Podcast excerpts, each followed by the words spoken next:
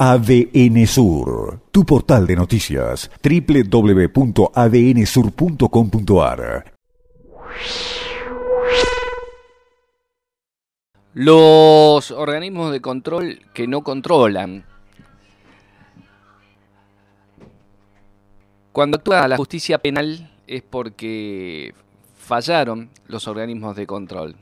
En la provincia, lo estamos viendo por estas horas, se termina de confirmar lo que todos sospechamos desde hace tiempo. ¿Ha funcionado? Me pregunto, ¿ha funcionado? ¿Funciona todavía?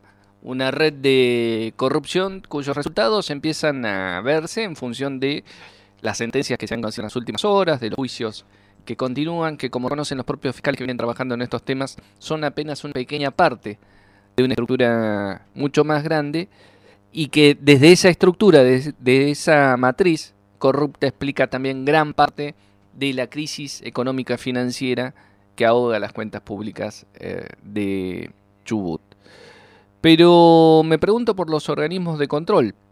¿Qué han hecho en este tiempo para evitar que estos hechos, por lo que hoy son condenados ex funcionarios públicos, se hayan enriquecido como se enriquecieron, hayan habilitado un sistema de coimas eh, con la obra pública para que esto se llegara a institucionalizar a tal modo que muchos eh, integrantes del gobierno terminaban cobrando sobresueldos a partir de lo que se recaudaba por este sistema. ¿Qué han hecho los organismos de control en plena emergencia climática de Comodoro Rivadavia para evitar que un grupo de comerciantes y de funcionarios corruptos hicieran la diferencia mientras la gente aquí baldeaba y paleaba para sacar el barro de sus casas?